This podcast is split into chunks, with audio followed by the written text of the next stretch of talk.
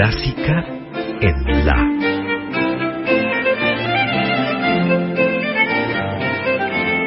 Idea y conducción, Margarita Celarayán.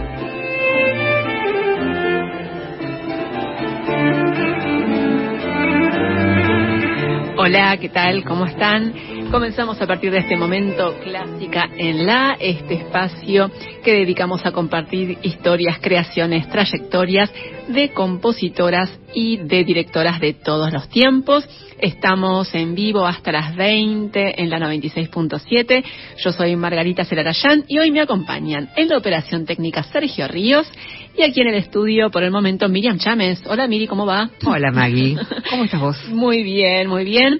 Eh, gracias por la compañía en estos momentos. Y, eh, y bueno, tenemos como siempre, ya sabes cómo es este programa, tenemos mucha música de compositoras, pero antes de empezar te voy a pedir si podés recordarnos las vías de contacto y eh, las redes sociales del programa. Eh, primero las vías de contacto. Nos podés escribir al 115-335-5367.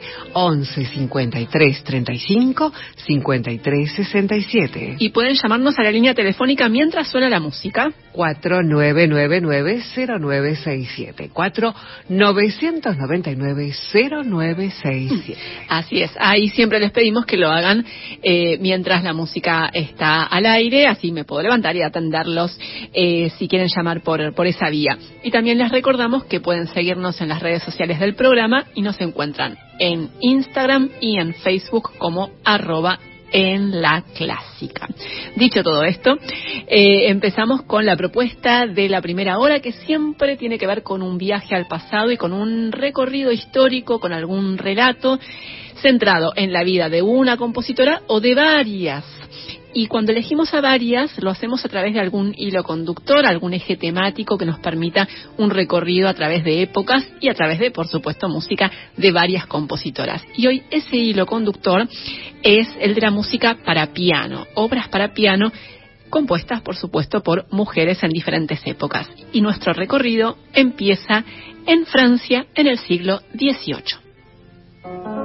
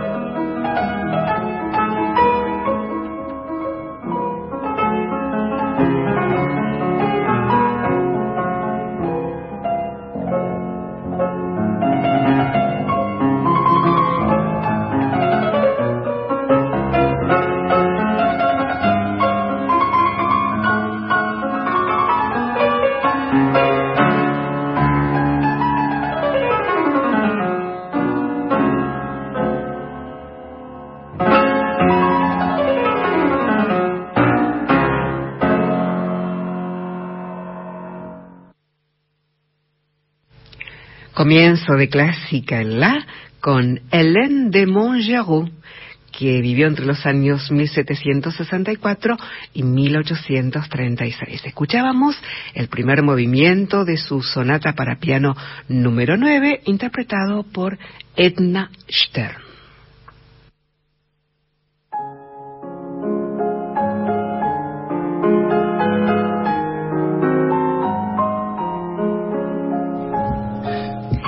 Hélène de Montgeroux es la primera de nuestras compositoras en este recorrido que vamos a hacer durante la primera hora de Clásica en La por obras para piano de creadoras de diferentes épocas. Hélène de Nervaux era su nombre de nacimiento, nació en Lyon en 1764 y luego fue conocida como Hélène de Montgeroux. Fue una pianista brillante, pero sucedió que su origen aristocrático la llevó de alguna manera a limitar su actividad como pianista principalmente a los salones de París. Hay una leyenda que cuenta que durante la Revolución Francesa se salvó de la guillotina porque improvisó al piano unas variaciones sobre la marsellesa ante las personas que tenían que decidir su suerte. Y parece que deslumbró a estas personas porque le, le perdonaron la vida, exactamente, a Hélène de Montgeroux, que en los años posteriores a la Revolución rechazó su estatus ligado a la nobleza y por esa razón también se le permitió seguir con su actividad musical. Se dedicó principalmente en esos años a la docencia y en 1795 se convirtió en la primera mujer designada como profesora de piano en el Conservatorio de París. ¿Año? Año 1795 fines del siglo XVIII, así que una auténtica pionera, Hélène de Montgeroux. Parece que de todos modos no pudo permanecer mucho tiempo en el cargo como profesora de piano en el conservatorio porque eh, tuvo serios problemas de salud ya en esa época, así que tuvo que abandonar eh, el puesto en el conservatorio, pero siguió con su vocación pedagógica y en 1812 completó una colección que se tituló Curso completo para la enseñanza del pianoforte, una colección que incluía una serie de 100 ejercicios y estudios para piano para eh, pianistas en formación justamente.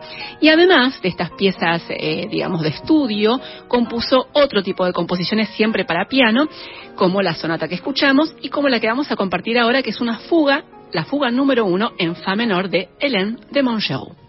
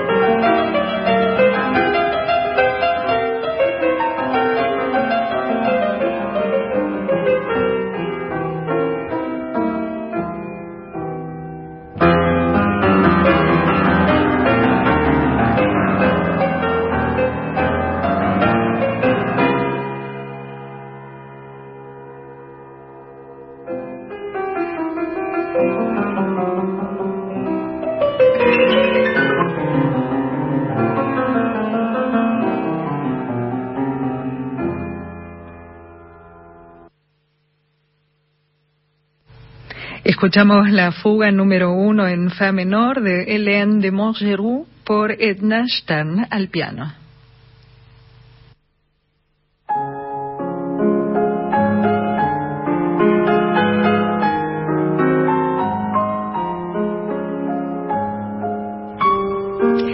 Hélène de Montgeroux falleció en 1836 durante una estadía en Florencia y nuestra próxima compositora nació unas décadas antes, en 1789, en Varsovia. Fue otra pianista brillante, también compositora. Estoy hablando de María Agata Bolowska, o Bolowska en realidad creo que sería, ¿no? Bowowska. La L cruzada. Claro, la L cruzada es Bowowska, luego conocida como María Shimanovska que, como tantas otras, mostró muy tempranamente su afición por la música y a los ocho años empezó a aprender a tocar el piano de manera autodidacta.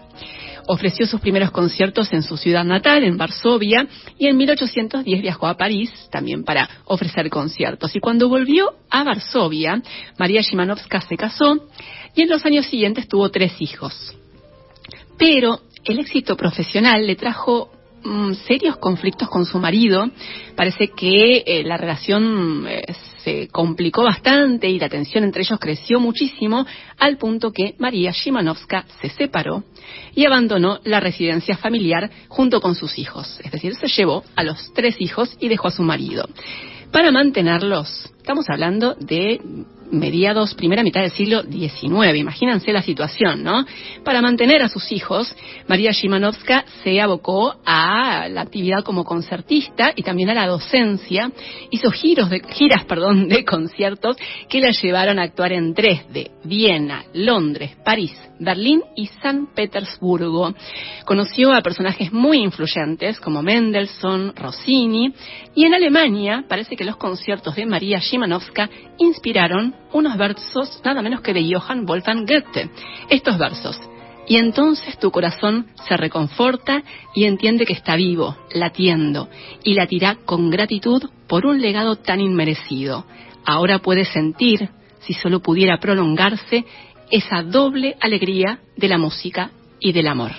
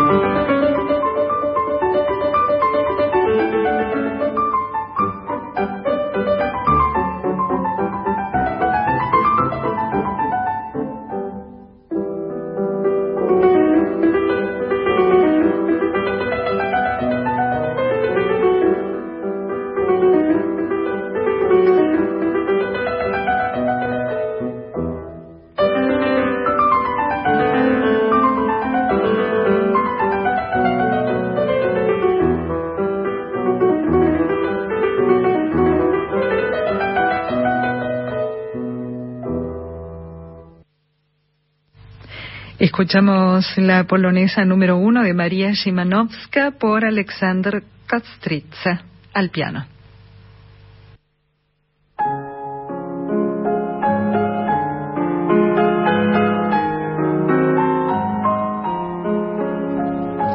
María Shimanovska recorrió, como les conté hace un rato, varias ciudades europeas como concertista y en 1827 dejó su Polonia natal para instalarse en San Petersburgo, donde fue nombrada por el zar como primera pianista de la emperatriz de todas las Rusias.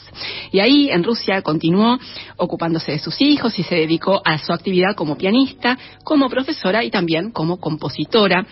En esta faceta de creadora completó más de un centenar de obras que incluyen mayormente canciones, música de cámara y, por supuesto, piezas para piano que tuvieron una influencia importante en la generación posterior de compositores eh, polacos, polacos perdón, como el propio Chopin.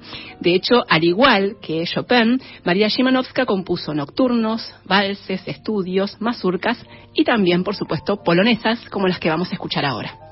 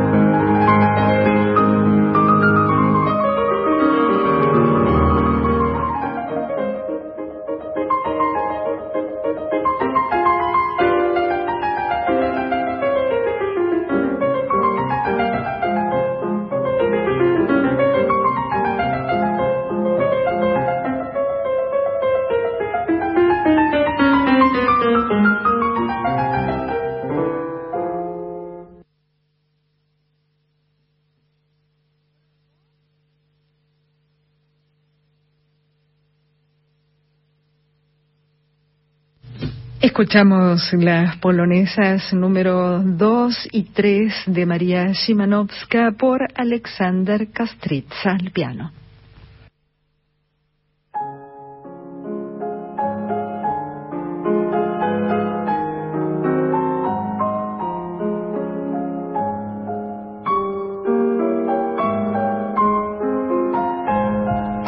María Szymanowska falleció a los 42 años, víctima del cólera en 1831.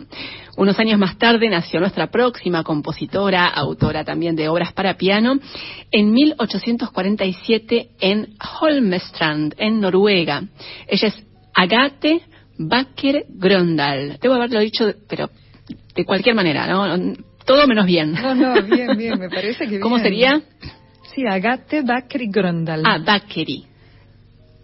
Hacen una cosita Leve, detrás leve. del aire, muy leve, así lo escucho yo por lo menos, pero bueno, siempre Bueno. decimos que si hay alguien de la algún noruego noruega, que nos pueda ayudar.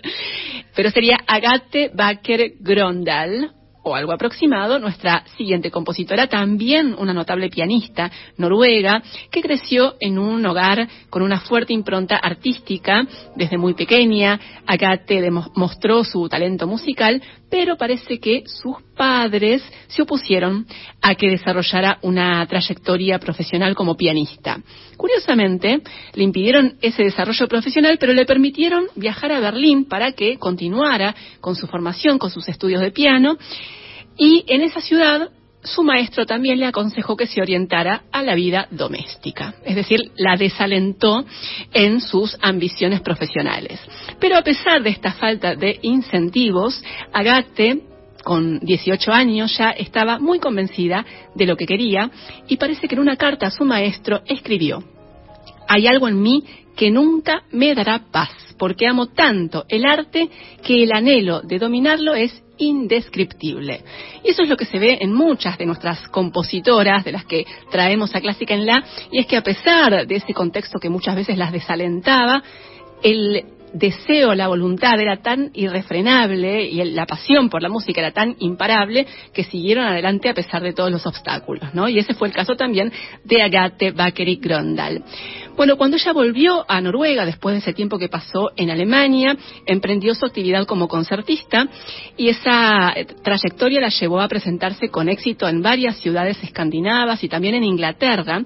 Fue muy aclamada y reconocida como pianista, pero tuvo algunos problemas de salud que limitaron su carrera y le obligaron a retirarse en 1901 cuando tenía 54 años. A partir de ese momento se dedicó principalmente a la docencia y también a la composición, que era una tarea que él apasionaba y que le acompañó durante toda su vida. Siempre alternó la actividad como concertista con la, crea- la actividad creadora. De hecho, parece que en una carta a uno de sus hijos expresó, no existe para mí una alegría mayor que la de componer y poder crear algo verdaderamente bello.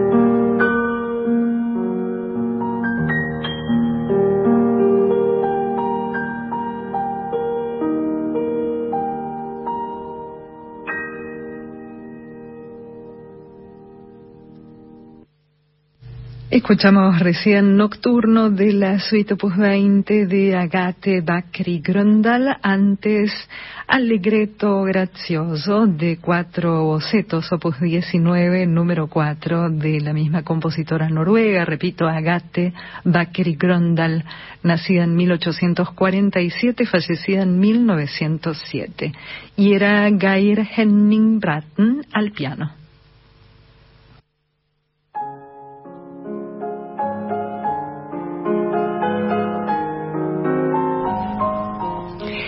Y otra compositora pianista también, contemporánea de Agathe Bakeri Grondal, que nació incluso el mismo año, en 1847, pero del otro lado del Atlántico, de este lado, fue la brasileña Chiquinha Gonzaga, que nació con el nombre de Francisca Edviges Neves Gonzaga, o algo así, era, era ese su nombre completo. Ella eh, fue una artista realmente descomunal, con una vida de película. Eh, que ya hemos contado, hemos hablado ya de Chiquinia Gonzaga, pero la traemos nuevamente y vamos a contar algo más sobre ella, como siempre. Era hija de un militar de familia noble y de una mestiza descendiente de esclavos y recibió una formación eh, musical de altísimo nivel con los mejores maestros de Río de Janeiro, pero las convenciones eh, sociales de la época se impusieron muy pronto en su vida y cuando tenía 16 años lo obligaron a casarse con un hombre que además detestaba la música y que la hizo elegir entre la vida conyugal y la vida artística. ¿Y qué hizo Chiquinia Gonzaga? Eligió lo último, la vida artística. Se fue de su casa en un episodio que fue escandaloso en la época y su familia nunca le perdonó esa decisión y por mucho tiempo se le impidió volver a tener contacto con sus tres hijos. Chiquiña Gonzaga perdón, buscó sobrevivir como profesora de lengua portuguesa, de matemáticas, de historia y de piano, pero pronto se fue abriendo camino en los círculos musicales de Río de Janeiro a fuerza de talento y de muchísima perseverancia y se destacó como pianista también fue la primera mujer en dirigir una orquesta en Brasil y fue muy aclamada y tuvo mucho éxito como compositora. Su debut en ese ámbito, en el ámbito de la creación, fue en 1877 con la obra que vamos a escuchar ahora, que es esta polca, Atraenchi.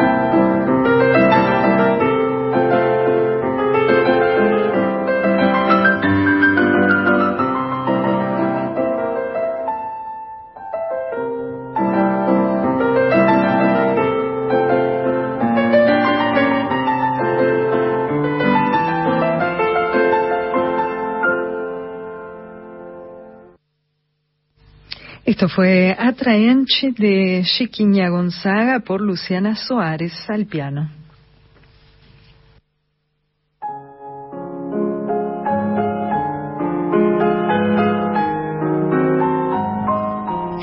Y además de haber sido una artista extraordinaria, Chiquiña Gonzaga fue una mujer de un coraje excepcional que enfrentó durante toda su vida los prejuicios y las injusticias.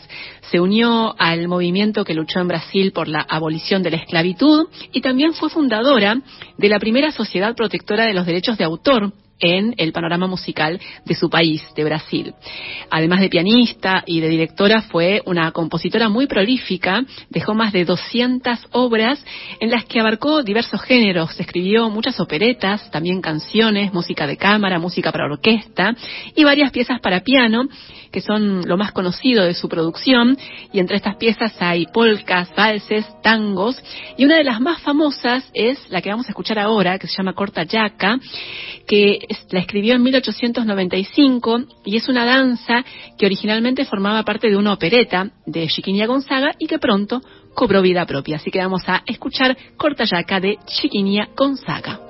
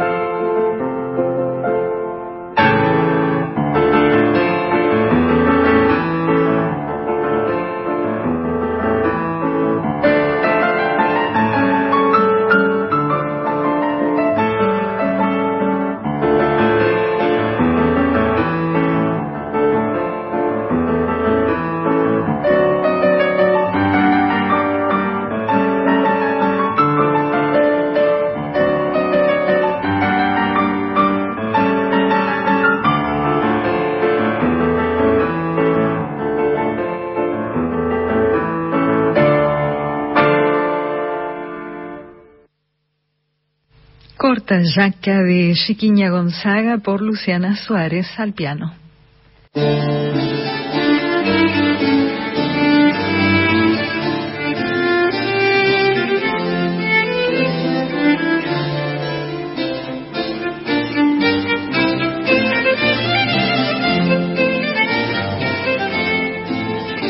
Comenzamos la segunda y última hora de Clásica en la, siendo las 19 y 13 minutos aquí compartiendo música de compositoras, actividad de directoras, hasta las 20 en la 96.7.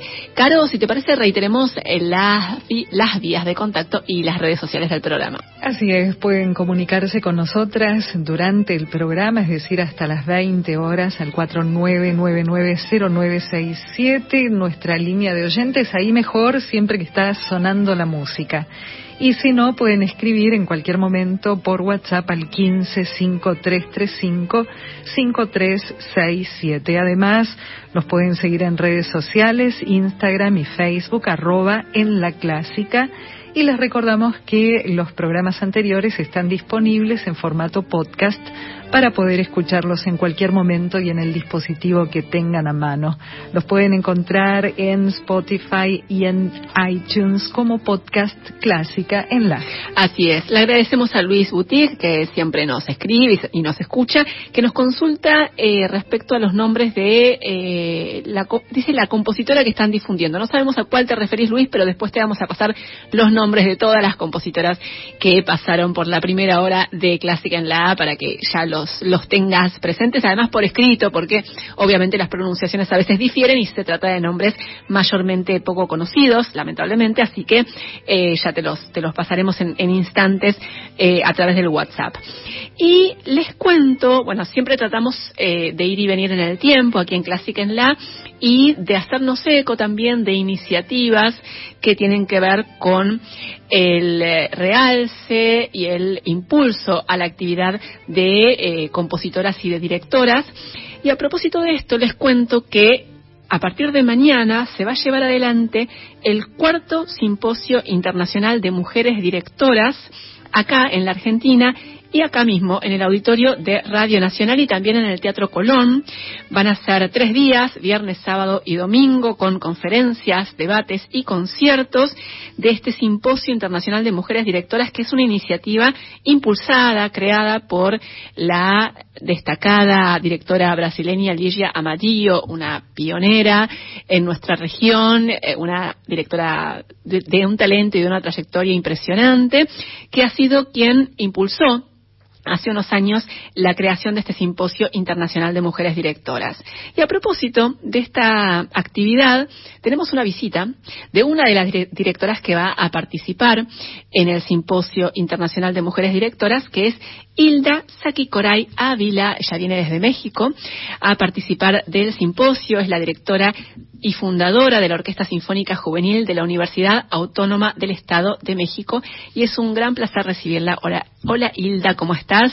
Gracias, gracias por la, por la invitación y es un placer con ustedes, estar con ustedes aquí compartiendo con el público un poco más de este gran evento. Bueno, para nosotros es un placer enorme recibirte Hilda, gracias por, por haberte acercado hasta aquí. Y bueno, lo primero que te quería preguntar era eh, justamente respecto a, lo que será este simposio. Sabemos que vas a participar en, una mesa el sábado, ¿no?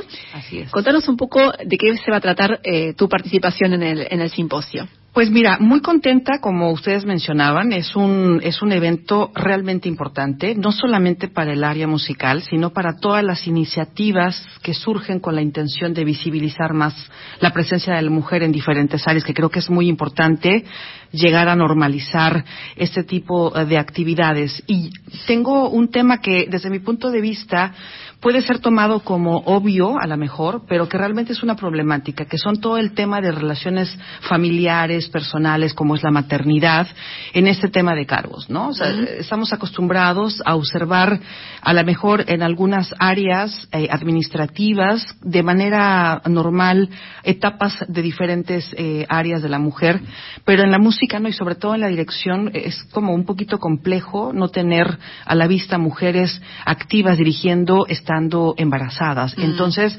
no solamente eso, ¿no? O sea, no, no olvidemos que si bien es cierto que en el tema de buscar eh, la igualdad no podemos colocar ningún obstáculo, porque eso es a veces lo que nos pone, ¿no? Entonces que si queremos ser iguales, entonces no tendría que haber diferencia de ningún tipo, pero hay cuestiones evidentes que se tendrían que cambiar de tajo, como lo es la responsabilidad en un tema familiar, ¿no? Que esto implica ya cada vez más el trabajar en conjunto con pareja para poder sobrellevar los deberes familiares, que realmente no ha sido, y que son ese tipo de problemas a los que nos enfrentamos las mujeres que determinamos hacerlo. O también la otra parte, las mujeres que determinan no hacerlo. O sea, estamos en un ambiente social en donde hacerlo con algún puesto puede ser criticado e inclusive se puede quitar un poco la autoridad o la presencia de quien está al frente. Pero las que no lo hacen también son criticadas, ¿no? Y entonces pasan a ser un área de, de, de no masculinas, pero tampoco femeninas. Entonces, tenemos que trabajar muchísimo con el quitar esos estereotipos en los cuales tenemos estructurado el lugar de cada una de las personas en una familia. Entonces, aparte de muchísimos temas más que habrá muy interesantes para la gente que se dedica a la música y a la dirección, pero también aquellas personas que están trabajando en pro de levantar la voz de las mujeres, creo que este simposio vale muchísimo la pena que puedan tener el acceso o por lo menos la curiosidad de saber qué es lo que pasa en este ámbito, en donde hemos conocido a grandes titanes de la dirección, pero hombres, ¿no?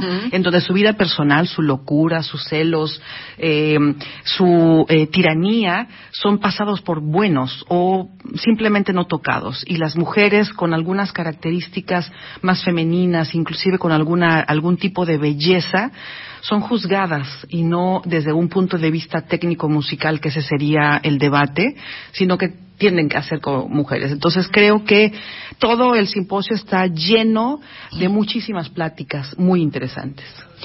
Y Hilda Sakikoray Ávila, que es nuestra invitada de, hoy aquí en Clásica en la, directora mexicana, va a participar justamente entonces de, de, este cuarto simposio internacional de mujeres directoras, que es una instancia, como nos decía Hilda, realmente importante y valiosa, ¿no? Porque mm, nos contaba hace unos años eh, eh, Ligia Amarillo, cuando eh, durante la pandemia el, simposio se desarrolló de manera virtual, que fue realmente un crecimiento exponencial que tuvieron porque participaron casi casi mil directoras de todo el mundo, ¿no?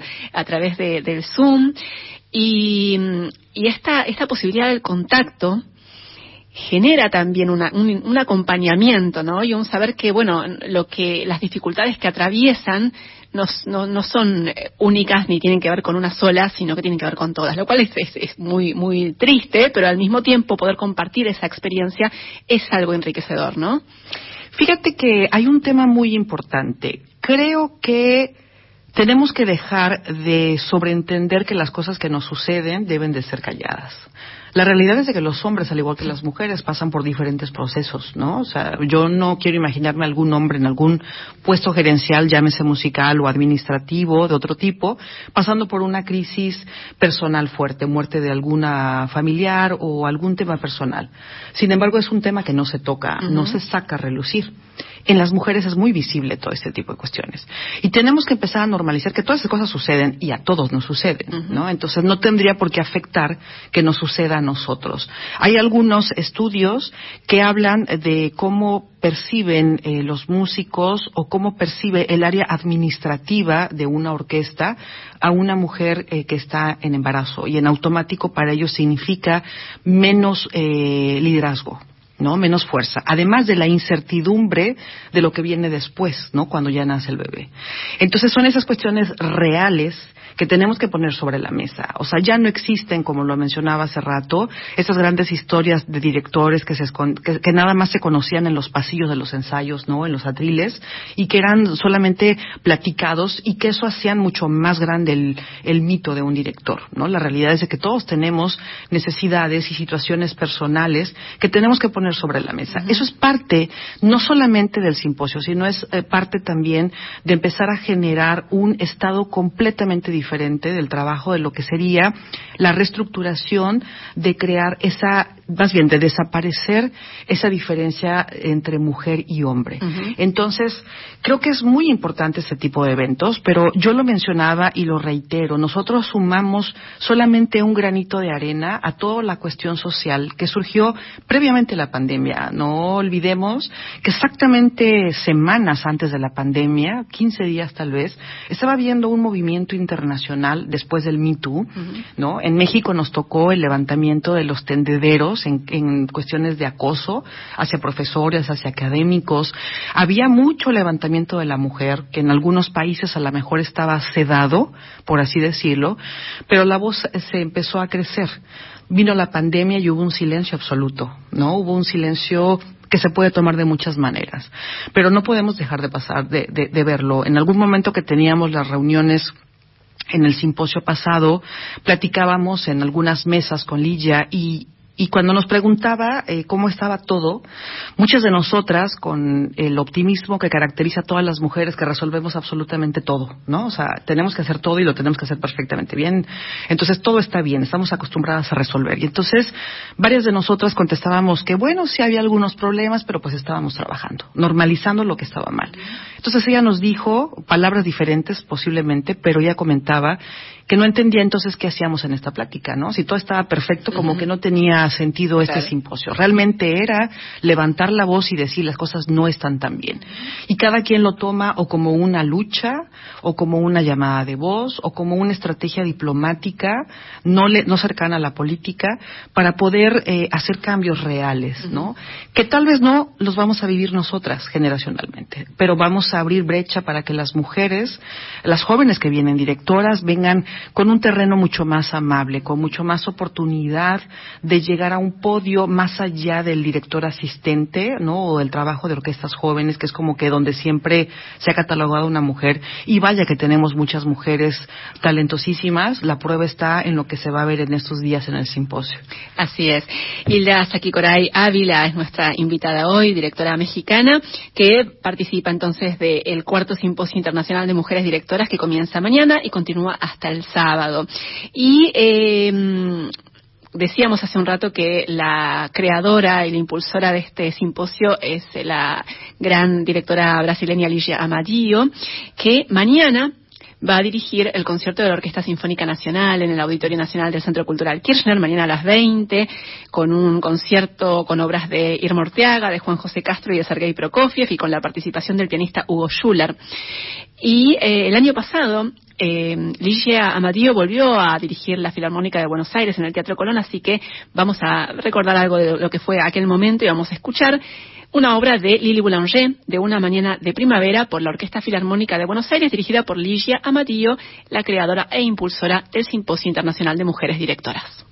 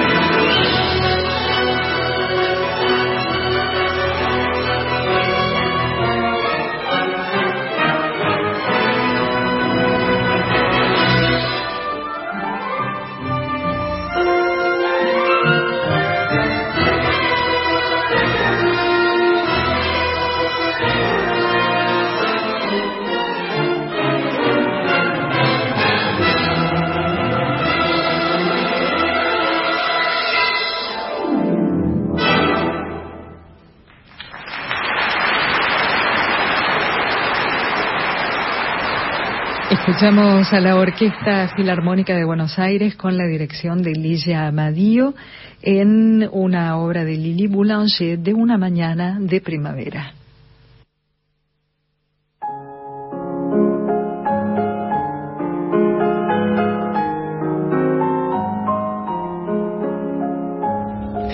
Seguimos con nuestra invitada de hoy, Hilda Sakikoray Ávila, directora y fundadora de la Orquesta Sinfónica Juvenil de la Universidad Autónoma del Estado de México, que está aquí en la Argentina para participar del Simposio Internacional de Mujeres Directoras. Siempre a las directoras con las que converso les pregunto una algo digamos muy muy eh, esencial que es cómo llegaron a la dirección porque los caminos siempre son muy diversos. Exactamente. Así que me interesa saber cómo fue el tuyo. Sí exacto lo dijiste muy bien. Mira eh, mi mi estudio musical está enfocado en el piano y eh, mi inclinación fue por la parte de la educación musical, ¿no? Actual, hace poco terminé una maestría en dirección, digo, en gestión cultural entonces, la dirección orquestal no estaba dentro de, mis planes profesionales musicales. La docencia había ocupado un área muy importante de mi vida. Descubrí cómo con estrategias didácticas podías lograr eh, captar a los niños, ¿no? Y esos niños luego se convirtieron en jóvenes y jóvenes profesionales de la música.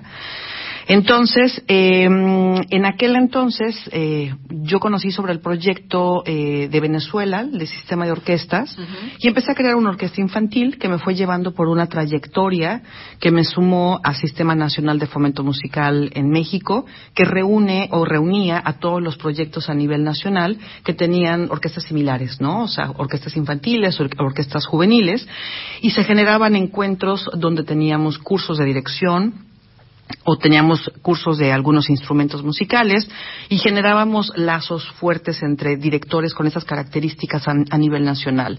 Estuve así trabajando de manera independiente algunos años con creaciones de algunas orquestas infantiles y juveniles y posteriormente en la Universidad Autónoma del Estado de México metí un proyecto para la creación de una orquesta sinfónica joven que no se tenía y entonces eh, el proyecto gustó y debo decir que gustó porque había más proyectos sobre la mesa porque eh, era quien una mujer quien lo presentaba y eso pareció interesante para el entonces rector de la universidad y empezamos a hacer un proyecto que el año entrante cumple 10 años. Realmente es un proyecto nuevo que yo tuve la suerte de poder iniciarlo y de la mano he conocido a mucha gente muy interesante. Han habido muchos eh, cursos, ha habido mucho intercambio con directores que tienen esta característica social de tomar a la música con un enfoque social de manera inicial.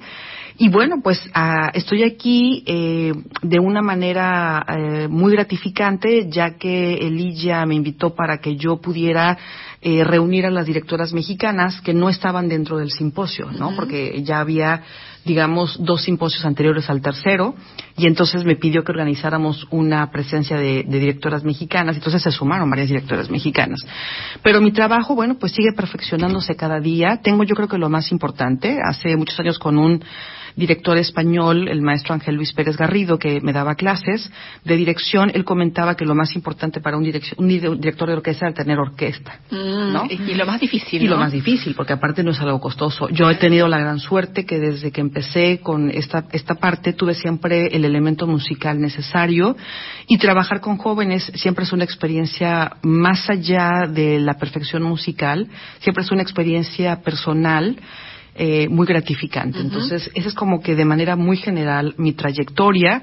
He estado en Estados Unidos, he tenido la suerte de estar en varias partes de la República Mexicana dirigiendo. En Perú también tuve un contacto directo con el maestro Wilfredo Tarazona y he estado trabajando muchísimo sobre eso. La pandemia frena un poco las actividades, pero este año también para nosotros ha sido muy importante y creo que el simposio abre muchísimas más puertas para poder trabajar con otras orquestas en otros países.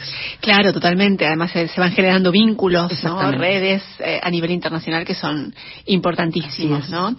Eh, Hilda Saquicoray Ávila, eh, este trabajo que venís realizando con orquestas juveniles e infantiles tiene mucho que ver con con eh, lo social y con eh, las posibilidades que ofrece la música como herramienta de transformación, ¿no? Y trabajaste muchísimo en ese sentido.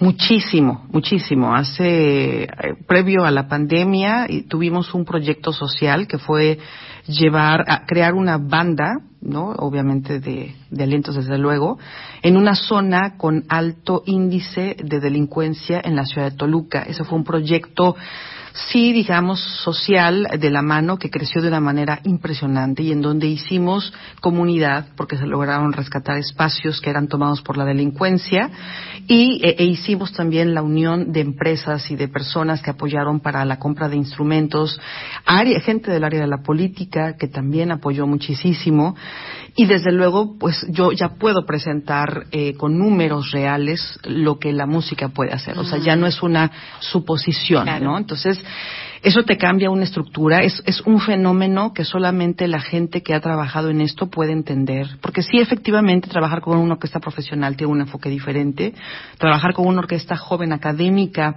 con tendencia profesional también es diferente, y trabajar con jóvenes que buscan a la música como un mecanismo para su desarrollo es diferente. Entonces, eh, una de las experiencias interesantes fue que en el, periodo de vacaciones, a unos metros de uno de los salones que teníamos tapizados, que eran llamados salones blancos, porque en esa zona grafiteaban todos los lugares y esos salones de música fueron perdonados por la delincuencia y no eran eh, marcados.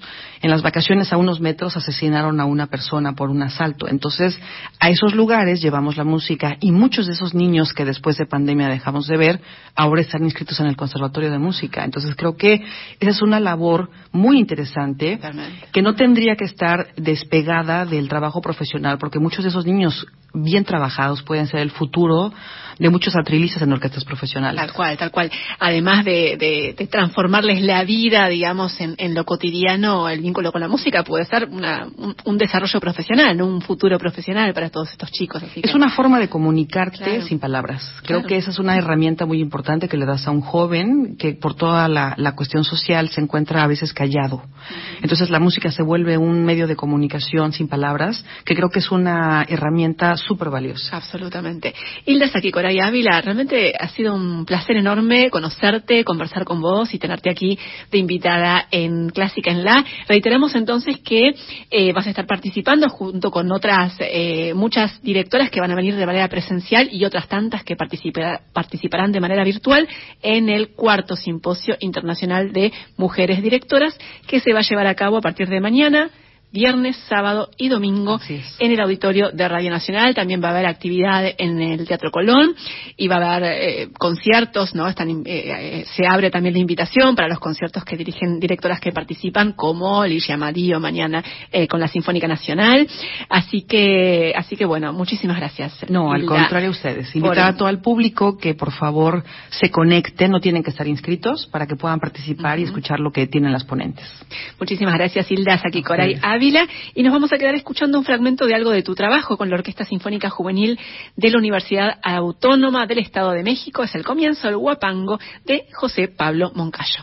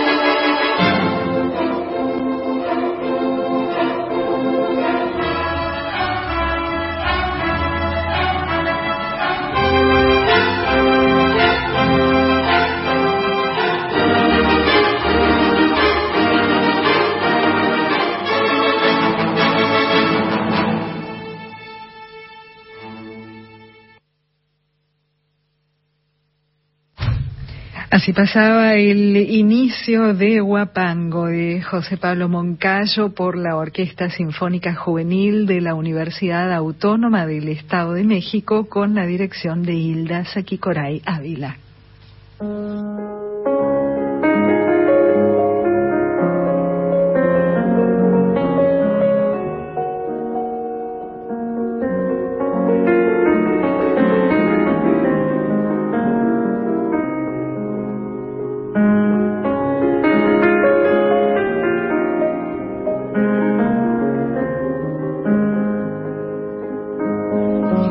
Seguimos en Clásica en La y vamos a dedicar este último tramo del programa, como hacemos casi siempre, eh, a algo de nueva discografía, a nuevo material discográfico con música de compositoras. Y hoy tenemos un álbum que se editó hace muy poquitos días con obras de cámara de Luis Farranc, editado por el sello Brilliant Classics. Luis Farranc es una compositora a la que hemos traído en muchísimas ocasiones porque es una de las imprescindibles, así que no vamos a hablar demasiado de ella, simplemente recordar que vivió entre 1804 y 1875, que fue una gran compositora del romanticismo francés y que fue de las pocas en, desarrollar en su tiempo una carrera profesional importante, relevante, con mucho reconocimiento en el siglo XIX como compositora, ¿no?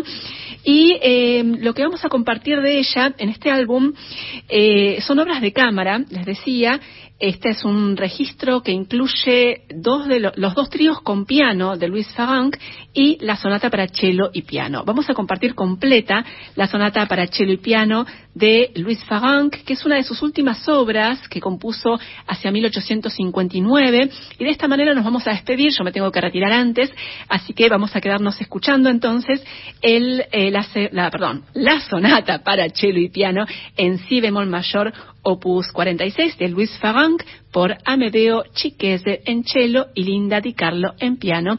Y de esta manera yo me despido, los dejo en compañía de Carolina Guevara. Muchísimas gracias y hasta la próxima.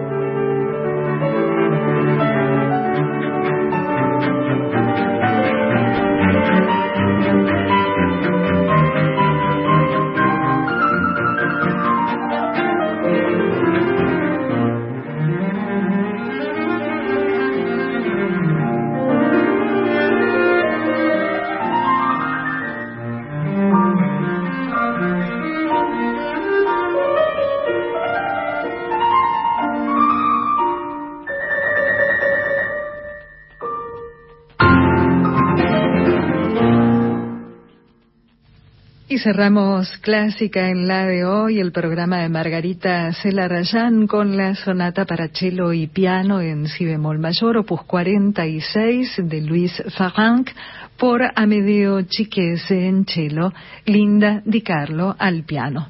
Mariano Massimino estuvo en la segunda hora, antes Sergio Bosco en la primera y mm, en la operación técnica, Carolina Guevara, quien les habla en las presentaciones.